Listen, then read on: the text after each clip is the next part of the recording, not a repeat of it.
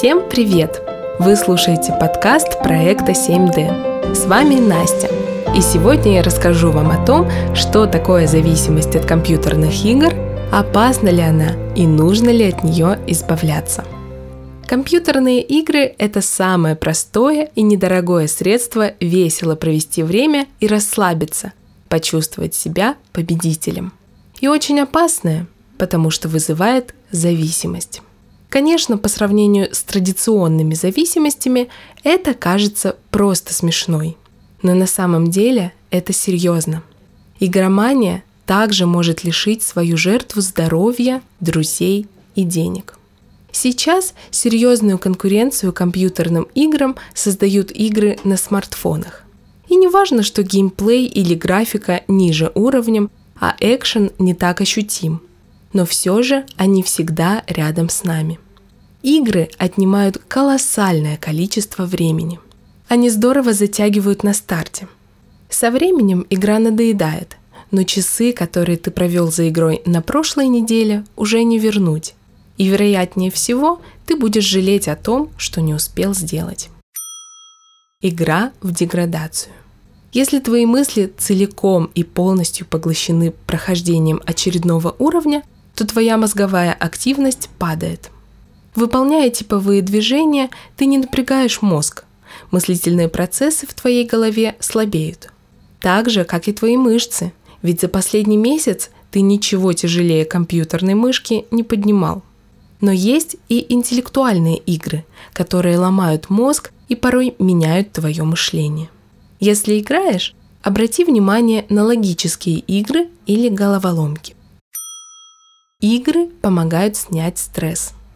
Замечено, что небольшое время за игрой помогает справиться со стрессом, поскольку от победы в очередном уровне ты испытываешь положительные эмоции, а значит восстанавливаешься.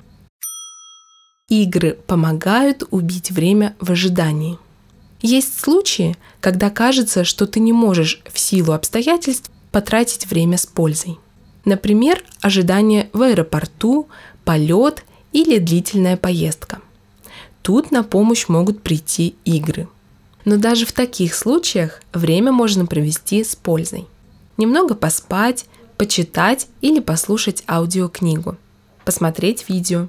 То, что дает пищу для ума, все равно полезнее, чем ничего не приносящие игры.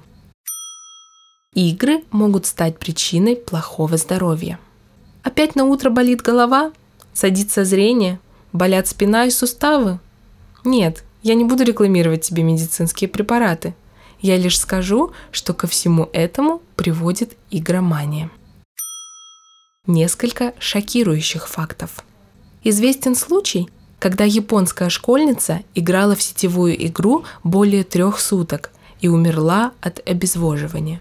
Наибольший процент игроманов почему-то проживает на территории Японии и Китая. Один американский юноша настолько увлекся виртуальным миром, что на правой руке, в которой он держал мышку, образовалась большая трудноизлечимая опухоль.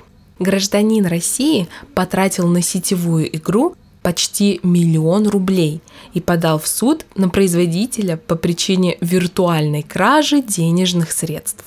Это все, конечно, особые случаи – что плохого могут принести компьютерные игры тем, кто не впадает в зависимость от них и играет только когда есть свободное время? А ты уверен, что не впадаешь в зависимость? Признаки игромании. Вот какие признаки игромании называют психологи. Человек не хочет отвлечься от игры и агрессивно реагирует на подобные просьбы. Но это же естественно, думаешь ты человек пренебрегает своими социальными обязанностями, учеба, работа, не участвует в делах семьи, его социальная активность снижена. Человек теряет интерес к окружающему миру, а эмоциональный подъем испытывает только во время компьютерной игры. У него отсутствует критическое отношение к своему поведению. Что плохого в том, что я иногда играю – пренебрежение к нормам личной гигиены и поведения в обществе. Если эти симптомы кажутся тебе нормальным поведением, то это повод задуматься. Заменять реальный мир на виртуальный – это ненормально. Почему же люди это делают? Чтобы снять стресс, чтобы убить время, из-за страха перед настоящей жизнью. Да-да, ты обратил внимание на последний пункт? Люди, успешные в реальной жизни, не просиживают часами перед компьютером. Они не хотят разменивать настоящую жизнь на выдуманную – это делают те, кому не хватает чего-то в реальности. Общения, популярности, смысла, а главное – смелости. Это делают те, кто боится быть отвергнутым и осмеянным, не справиться с задачей, пробовать новое, наделать ошибок. В реальной жизни все, конечно, сложно. Нет команд «сохранить» и «загрузить», нет фиксированных сюжетных линий, стандартных ходов, подсказок, и люди погружаются в игру, не признаваясь даже себе, что им там проще жить. Что же делать?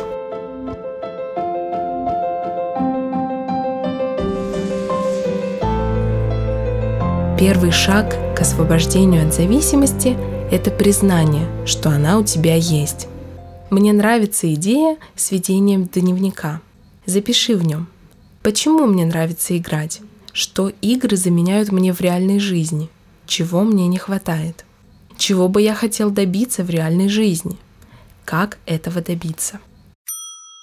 Например, мне нравится играть в команде, потому что я чувствую себя сильным и нужным. Я бы хотел приносить пользу людям. Я могу стать волонтером общественной организации. Или мне не хватает экстрима – я бы хотел, чтобы моя жизнь была более насыщенной и интересной. Я могу пойти в поход в горы. В отличие от компьютерных игр, эти способы удовлетворения психологических потребностей укрепляют и тело, и дух. Это возможность изменить себя, свою жизнь, найти свое призвание и вторую половинку, в то время как игры – это путь в никуда. Если ты хочешь стать свободным от пут воображаемого мира – обратись к Богу с просьбой. Господь, спасибо за то, что дал мне жизнь. Я хочу прожить ее по-настоящему, интересно и с пользой. Помоги мне освободиться от этой зависимости. Аминь.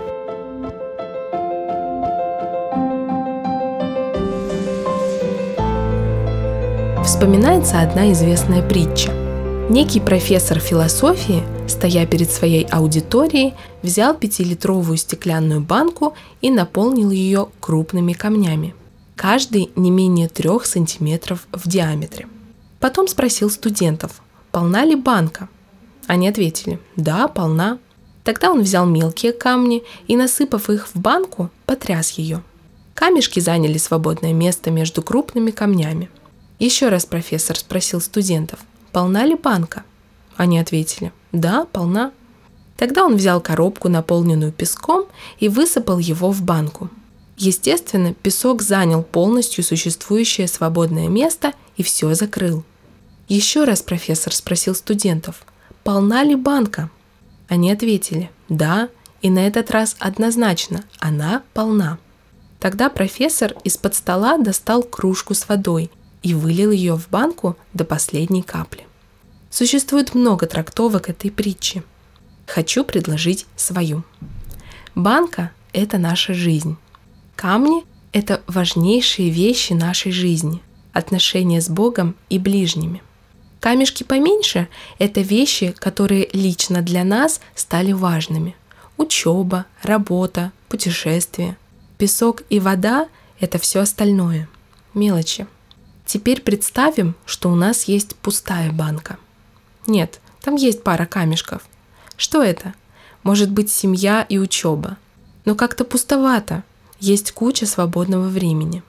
И если под руку попадется песок вроде World of Tanks, то это начало конца.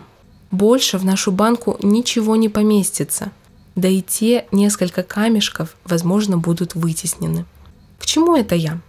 Если вы ощущаете пустоту в жизни – не пытайтесь заполнить ее компьютерными играми или любой другой бессмыслицей, потому что потом в ней не останется места для настоящего, для важного.